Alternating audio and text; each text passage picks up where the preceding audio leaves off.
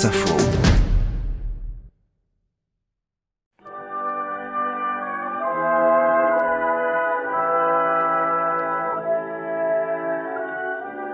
monde veut vivre enfin. L'Europe veut respirer. Les peuples entendent disposer librement d'eux-mêmes. Demain, après-demain, je ne sais.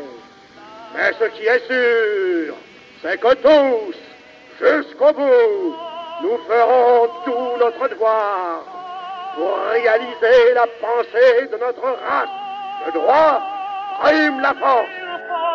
Cette voix, c'est celle du président du Conseil français, Paul Deschanel, le 22 décembre 1914, et les mots qu'il emploie doivent avoir un écho particulier à la Maison-Blanche, où le président Wilson se prépare à se lancer à la conquête d'un deuxième mandat. Droit des peuples à disposer d'eux-mêmes et primauté du droit sur la force, ce sont très précisément les valeurs défendues par le président américain, au point que l'on peut se demander si le discours de Deschanel n'est pas un appel du pied aux États-Unis pour qu'ils entrent dans la guerre. Parce qu'à cette date, le pays est neutre.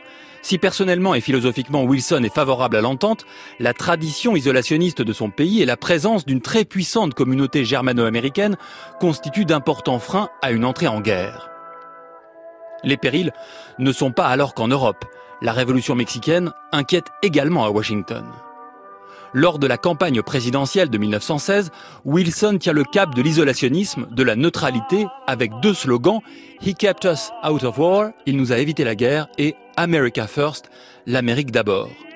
Son adversaire républicain, Hughes, accuse le président de ne pas avoir préparé son pays à la guerre, mais cet argument ne fait que renforcer le pacifisme de Wilson, qui plaît aux Américains mais qui ne résistera pas longtemps.